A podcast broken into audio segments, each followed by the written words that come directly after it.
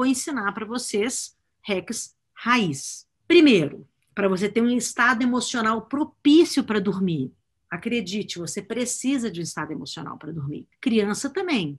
Quem tem filhos em casa serve para criança também.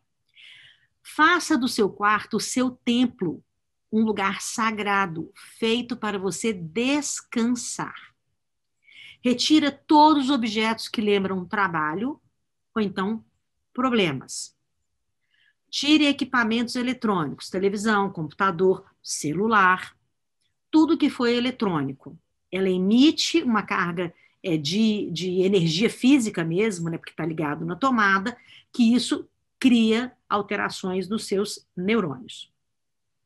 Deixa sempre o quarto com uma luz bem baixinha. Se você não tiver aquele controller, tem uma dica.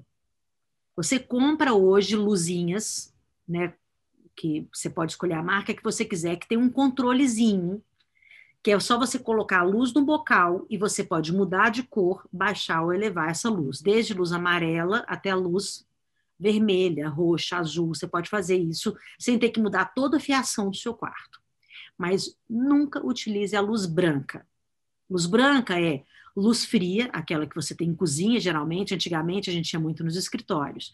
Essa luz branca, além de que causar manchas na pele, como se fosse sol mesmo, ela causa um desregular muito rápido do nosso sistema circadiano.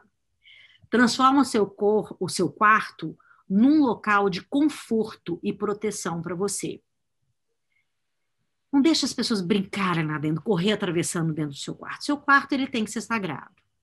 Não brigue, não grite e não crie atritos dentro do seu quarto de descanso. Se você é casado e optou por dormir no mesmo quarto, briga lá fora. Se você não descobriu ainda como é o máximo ter quartos separados, pense sobre isso. Isso, isso estabelece um casamento a longo prazo muito saudável. Indivíduos dormindo em locais separados. Quando vocês quiserem transar, dorme junto, mas fora isso, dorme separado. Estabeleça um local de gentileza, verdade, limpeza e bondade. Não é uma fofura? Mas é verdade.